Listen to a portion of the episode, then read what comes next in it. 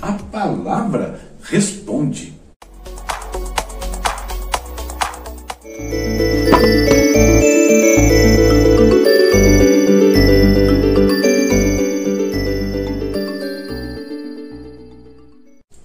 Tenho falado, vou falar alguns dias mais ainda sobre este evento aqui, ó, Escatologia e Apocalipse.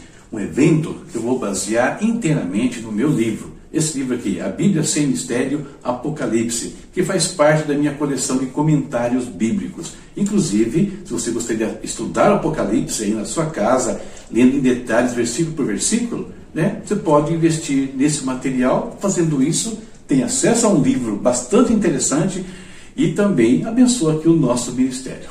Nosso evento acontece no dia 3 de junho, das 20h30 às 23 horas no Facebook Live, tá? Então, dentro aí da, da minha rede social, no evento online.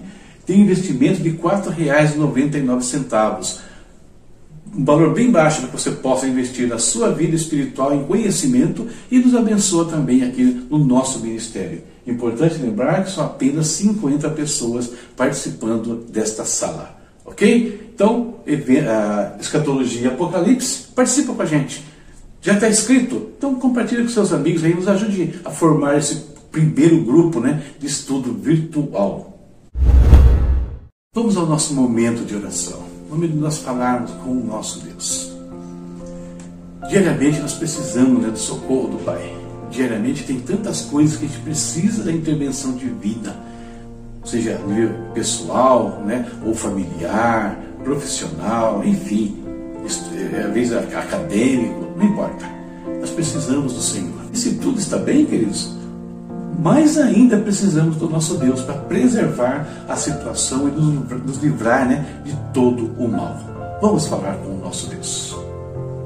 Querido Pai, em nome de Jesus, todos os dias, Pai, temos apresentado aqui diante do Teu altar. Todos os dias, Senhor, temos agradecido a Ti pela vida que o Senhor tem concedido dia após dia. Todos os dias temos agradecido a Ti, ó Deus, pela proteção, pela provisão que o Senhor traz sobre nós. Meu Pai eterno, estamos aqui começando este momento de devoção, de busca da Tua face e queremos colocar no Teu altar, Senhor, todos aqueles, Deus, que estão necessitados da Sua intervenção, do Teu toque de amor, Pai. Em nome de Jesus, meu Deus, não rejeites a oração de nenhum dos teus filhos nesse instante. Esteja com os teus olhos e ouvidos atentos à necessidade de cada um deles. Traz cura, Pai. Traz libertação, Deus. Pai, nesses lares onde existe um vício que está destruindo essa família, nós repreendemos este mal agora em nome de Jesus.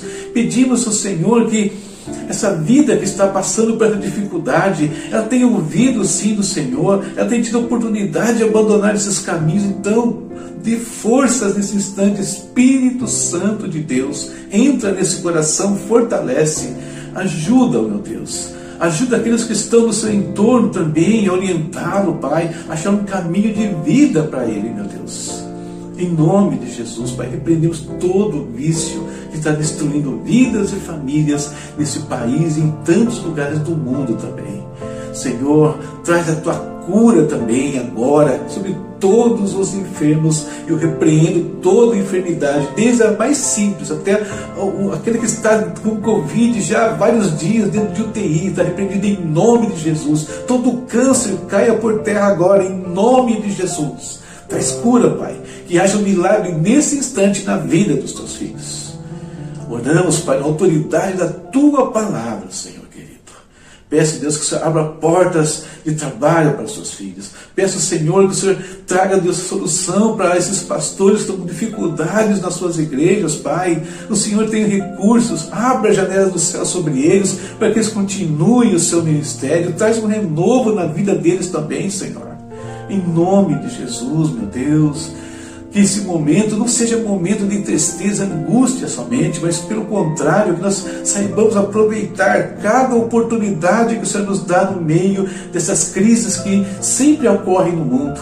Venha sobre nós, reveste de unção, capacidade, inteligência, abre os nossos olhos, ó Deus, para aquilo que o Senhor quer fazer nesses momentos, Pai, no meio desses eventos que estão ao nosso redor, meu Pai. Em nome de Jesus. Tenha misericórdia da tua igreja, desperta, Senhor. Desperta na autoridade, desperta na unção, porque eles têm palavra, Deus. Os teus filhos têm palavras de vida, os teus filhos têm um toque de cura, os teus filhos têm palavras, Senhor, de consolo, de conforto, como nenhum outro nesse mundo, Pai. Então usa a tua igreja, Pai. Faz com que ela acorde e desperte do sono que alguns estão, Pai, há muito tempo. Seja conosco, meu Deus. Cuida, Senhor, do teu povo Israel, também pedimos. Cuida do nosso Brasil, meu Pai. Em nome de Jesus nós oramos e te agradecemos. Amém.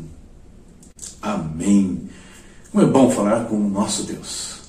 Feito isso, né? Vamos para a segunda etapa e final da nossa reflexão. Vamos meditar na palavra do Senhor. Nossa leitura hoje foi esta. Salmo 120, 121, 122 e 123. Separei aqui para refletir Salmo 122, versículos 1 e 2. Alegrei-me com os que me disseram: Vamos à casa do Senhor.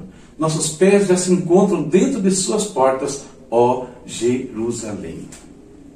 Tema para nossa meditação: a casa abandonada. Opa, que casa seria essa? Né? Que casa que foi abandonada? Na realidade, queridos, ontem nós refletimos sobre a importância da palavra de Deus, né? foi dia de a gente refletir sobre a nossa relação com a Bíblia Sagrada. Hoje é dia de nós refletirmos a nossa relação com a igreja. Nós temos aqui no Salmo 122 né, revelações. Revelações de uma coisa que a gente já sabe por outros fatos. Temos aí o coração de Davi, como era o seu sentimento em relação à casa de Deus. Alegrei-me quando me disseram, com os que me disseram, né, diz o Salmo, vamos à casa do Senhor. E Davi já demonstrava isso, por exemplo, quando ele manda buscar a arca, né? lá no, no início do seu reinado. Ele queria trazer para perto de si a presença de Deus. Falhou? Falhou né? mas insistiu, depois de observar algumas coisas, e o projeto foi consumado. Ele traz né, a arca para perto de, de si, e ali começa uma nova etapa de cultos ao Senhor, envolvendo toda a nação. Davi queria mais em relação à casa de Deus, Davi queria construir um templo para o Senhor, né? mas ele foi impedido, Deus não tinha esse propósito para a vida daquele homem. Mas ele não desistiu por isso, então ele não para. O que, que Davi faz? Você lê o livro de crônicas, principalmente, Ali vai aparecer em detalhes que Davi escreveu todo o serviço do templo, ele organizou, ele não tinha o templo na frente dele, mas ele parou, ele sonhou, escreveu, pensou nos cantores, nos músicos, nos porteiros, pensou em tudo. Deus deu a ele a planta do templo. E mais do que isso, ele reuniu uma verdadeira fortuna. Se você para para estudar, né? eu falo estudar assim, somar um mais um ali, de tudo que Davi fez, ele deixou uma fortuna para Salomão poder construir o templo. E tudo isso revela o coração de Davi em relação à casa de Deus. Seria esse sentimento de Davi um sentimento em extinção? Essa é a pergunta né, para nós hoje, sobre isso eu quero falar. Olhando para a história de Israel, parece que a resposta a essa pergunta é sim, é um sentimento em fase de extinção. Por quê? Que passado, né, anos depois que Davi então traz ali a arca, prepara as coisas do, do templo, Salomão constrói efetivamente o templo, nós vemos o povo de Israel se tornar completamente relapso, abandonar né, aquele templo. E nós vemos aí que o tanto tabernáculo de Moisés foi ali abandonado, depois foi destruído o templo de Salomão, foi destruído o templo de Herodes. Mas isso, infelizmente, não se restringe a Israel. A igreja também passou por um momento semelhante. Por que eu digo isso?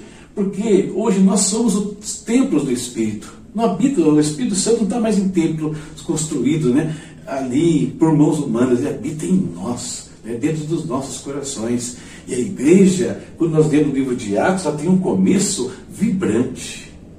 Mas ela entra num período de decadência também. Decadência terrível que atinge a igreja e logo no começo, não é agora depois não. Tanto que o autor de Hebreus, né, ele faz uma advertência na sua epístola, e essa epístola foi escrita por volta do ano 70 depois de Cristo. E ele fala o seguinte: Não deixemos de reunir-nos como igreja, segundo o costume de alguns, mas encorajemos-nos uns aos outros, ainda mais quando vocês veem que se aproxima o dia. Alguns tinham costume de abandonar a igreja já no ano 70. Você imagina depois o que aconteceu. Imagina hoje o que está acontecendo. Nós temos hoje aí um grupo, né, os desigrejados, que alguns estimam que é muito maior do que está dentro da igreja. Então a igreja passou pelo mesmo processo. E o que a gente observa? Que esse comportamento né, é, em relação aos templos, aos lugares sagrados, entendendo a, a, a, função deles, né, sem aumentar demais, nem diminuir a importância e o porquê Deus deixou esses lugares, nós entendemos, queridos, que existe uma relação entre a condição espiritual do indivíduo e os lugares sagrados. Isso valia para os israelitas, isso vale para os cristãos também. É a mesma coisa. Enquanto nós estamos né, positivamente buscando o Senhor, cheios da Tua presença, preocupados em atrair a presença, preocupados em edificar a igreja de Cristo, então nós avançamos, crescemos, damos o nosso melhor. Mas quando nós permitimos que a frieza espiritual entre nos nossos corações, quando nós abandonamos a palavra de Deus, que foi motivo né, das nossas reflexões no dia anterior, né, então nós só conseguimos enxergar defeitos. Defeitos nas pessoas, defeitos nas instituições. E o que é curioso, esses defeitos não nos fazem é, ter uma atitude positiva, só não é só negativa, porque nós deixamos de servir a Deus. Alguns que tinham uma importância enorme dentro do reino de Deus somem por conta dos problemas. Olha, isso é muito estranho. Foi Deus que falhou com você? Não. Todos nós somos imperfeitos, irmãos. Todos nós. Inclusive os pastores. Todos somos imperfeitos. Quando a gente tem atitude de abandono, nós estamos dando uma declaração implícita que eu sou melhor, que eu sou perfeito. Estamos redondamente enganados e, e pecamos tanto quanto qualquer coisa que sejam feitas nesses lugares. Nós precisamos ser restaurados. Precisamos ser restaurados nos nossos sentimentos hoje em dia. Nós precisamos de novo ter aquele desejo de trazer para perto de nós a presença de Deus, sabendo que podemos falhar, podemos errar pelo caminho, gente pode morrer até, como o caso de Davi, pelo caminho, mas nós vamos insistir e vamos trazer a presença de Deus para perto, trazer, fazer todo mundo se envolver com ela. Nós vamos insistir, investir o nosso melhor. Estou falando de tempo, talentos, dons, estou falando de recursos também, tudo o que Davi fez. Nós precisamos ser restaurados nessas coisas em relação à casa de Deus. Fechando, física e espiritualmente falando, faço essa pergunta para nós. Nós seremos aqueles que vão promover a construção da igreja, como Davi fez, ou seremos aqueles que vão ser responsáveis pela sua derrocada, pela sua destruição, como foram os israelitas depois, como foram muitos membros da igreja no passado e tem sido nos dias de hoje. Quem somos nós dentro desse cenário? E com essa pergunta eu fecho a nossa meditação de hoje.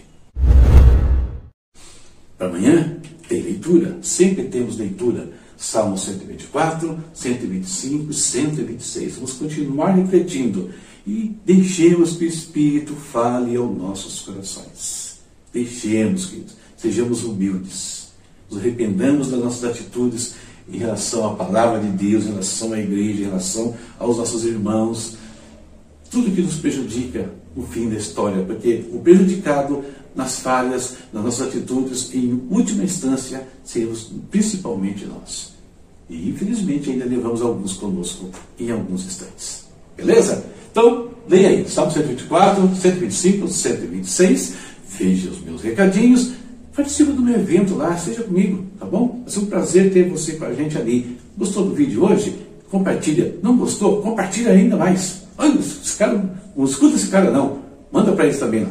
Deus abençoe. Até a próxima, se Deus quiser. Tchau, tchau.